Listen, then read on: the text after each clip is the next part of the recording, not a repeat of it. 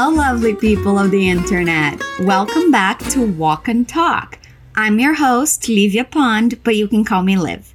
You're listening to the all English version of our podcast, made for you who understands a little English but want to improve your listening and comprehension skills, as well as train your pronunciation and speaking skills. That's exactly what we do here. How about we just get started?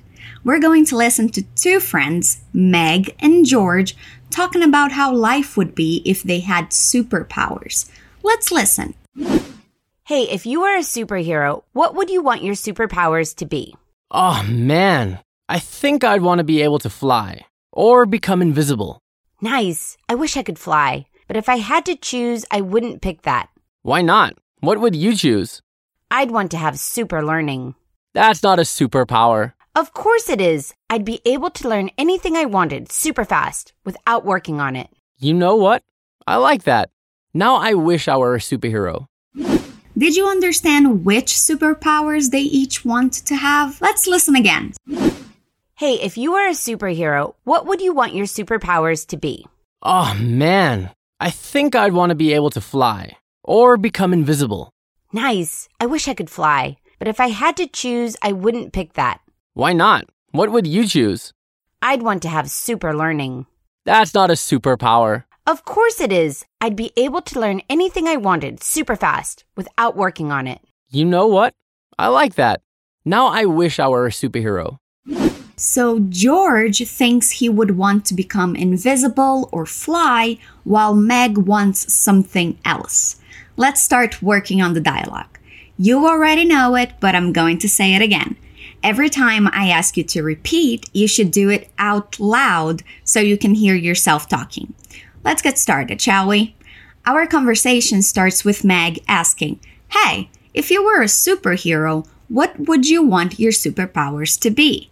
So she wants to know if it was possible for humans to have superpowers, which one would he choose? Being invisible, flying, super strength, be like elastic women. Let's repeat after me. Hey, if you were a superhero, hey, if you were a superhero, what would you want your superpowers to be? What would you want your superpowers to be? Hey, if you were a superhero, what would you want your superpowers to be?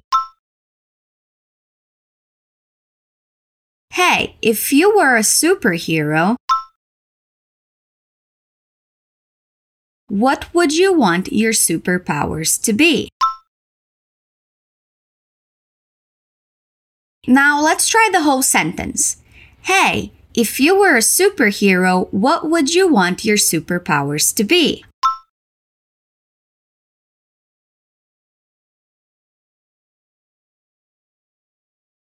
Again, hey, if you were a superhero, what would you want your superpowers to be?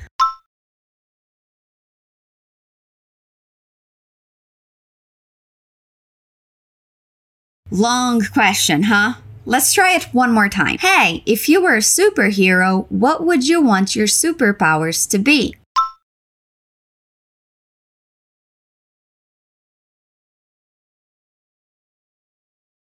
Good job. George starts answering, saying, Ah, man. That means he's thinking about the answer, but it's difficult for him to think of just one. Repeat. Ah, man. Aw, man. Then he says, I think I'd want to be able to fly or become invisible. We have an interesting structure here. He says, be able to fly. Be able means to have the ability, the possibility, the means to do something. When you download the PDF that accompanies this episode, you'll be able to check out more examples using that structure. So here he's saying he would want to have the ability to fly or become invisible. Let's repeat. I think. I'd want to be able to be able to fly. I think I'd want to be able to fly. I think I'd want to be able to fly. I think I'd want to be able to fly. I think I'd want to be able to fly. Or become invisible. Repeat. Or. Become. Invisible. Or become invisible. Or become invisible. Good job. Meg answers saying nice. Repeat, nice. Then she says, I wish I could fly. That's a way of expressing desire for something. She's saying that she wishes she had that superpower too. Repeat after me. I wish. I could. Fly. I wish I could fly. I wish I could fly. I wish I could fly. And then she says, but if I had to choose, I wouldn't pick that. Here we have a conditional. She's posing a condition to what she's saying if superpowers were real and if she could choose which one she would want, she wouldn't pick being able to fly. Let's repeat. But if I had to choose, I wouldn't wouldn't pick that. But if I had to choose, I wouldn't pick that. But if I had to choose, I wouldn't pick that. But if I had to choose, I wouldn't pick that. Again, but if I had to choose, I wouldn't pick that.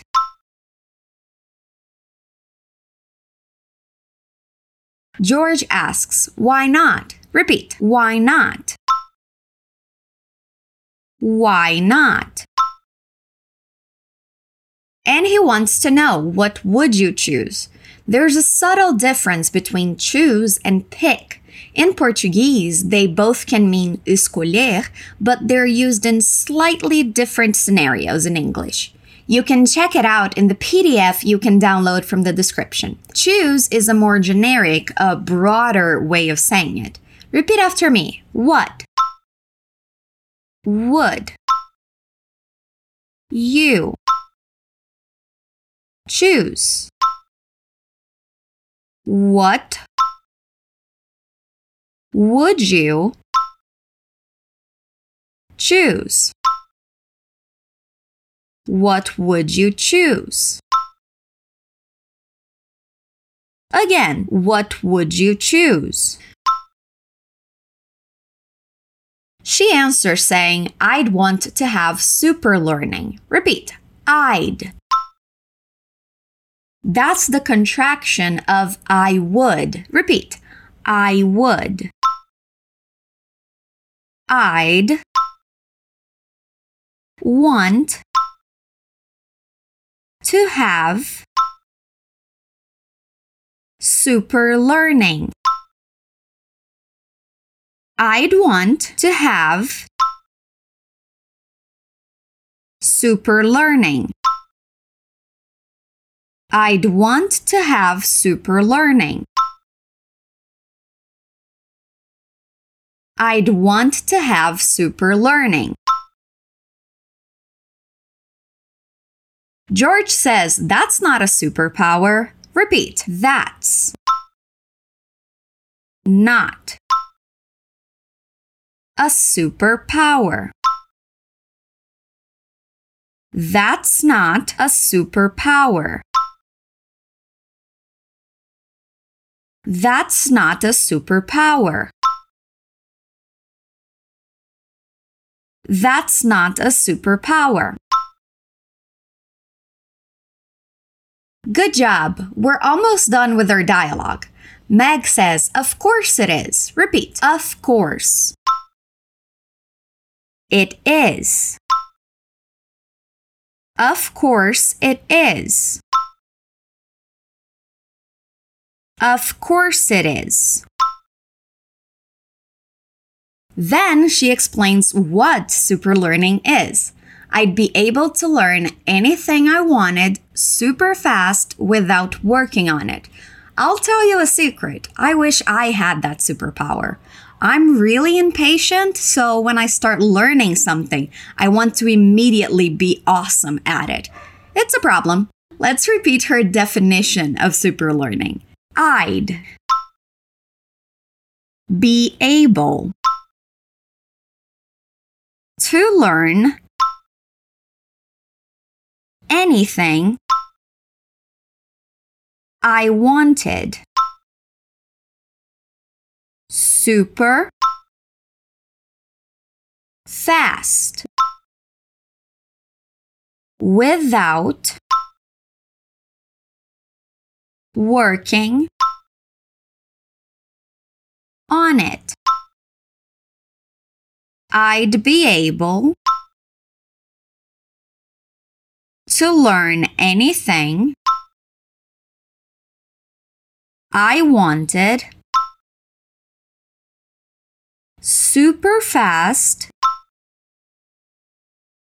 without working on it. That's the longest sentence we have in this dialogue, and it has a lot of linking sounds. Let's work on it some more. I'd be able to learn anything I wanted super fast without working on it. I'd be able to learn anything I wanted super fast without working on it. I'd be able to learn anything I wanted super fast without working on it.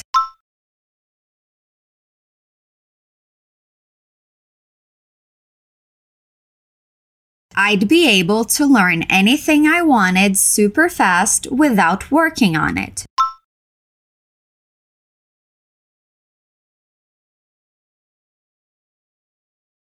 One more time. I'd be able to learn anything I wanted super fast without working on it.